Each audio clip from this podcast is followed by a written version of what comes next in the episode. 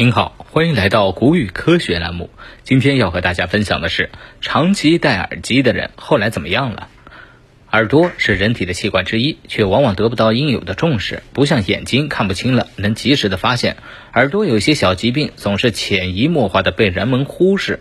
现代社会，越来越多的人习惯长期戴耳机，在地铁上、临睡前、在散步的时候，各种场景，耳机都是随身佩戴，不会摘下。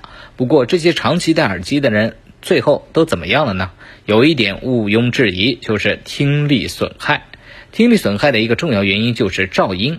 噪音性听力下降可分为慢性和急性。急性损伤就是近距离突发性的强噪音，而慢性的话就是长期接触导致的慢性听力损害。长时间听耳机啊，声压集中在传递到鼓膜上，极容易造成听觉疲劳。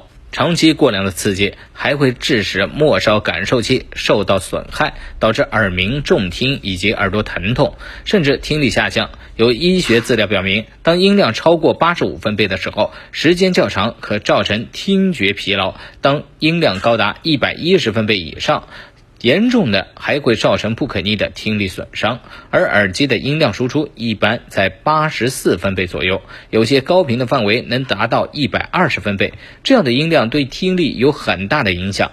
那么，怎样才能正确的使用耳机呢？第一，使用六十到六十原则，国际公认的保护听力的方法。世卫组织建议啊，使用耳机的时候，音量一般不要超过音量的百分之六十，能调至更低是最好的，以免过分刺激耳朵。每天不超过六十分钟是比较安全的，所以大家应该尽量的少戴耳机，以间歇性收听为宜，让耳朵得到充分的休息。第二，注意。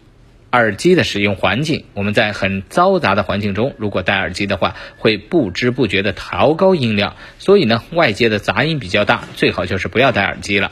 第三呢，不建议睡觉戴耳机。我们在睡觉的时候，如果戴耳机压在枕头下的话，会损害耳廓，并增加对鼓膜的刺激。同时，万一睡着没有把耳机戴下，戴耳机的时间就会延长。第四，戴耳机的人群建议选择头戴式耳机。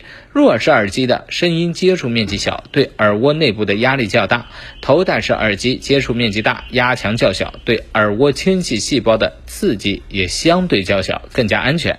总之呢，还是要减少使用耳机。如果过于暴露过响的声音中，或者长期使用耳机啊，对于其他因素导致的耳鸣、耳闷，甚至听力下降，一定要去及时就医。好了，今天我们的分享就到这儿，下期节目再见。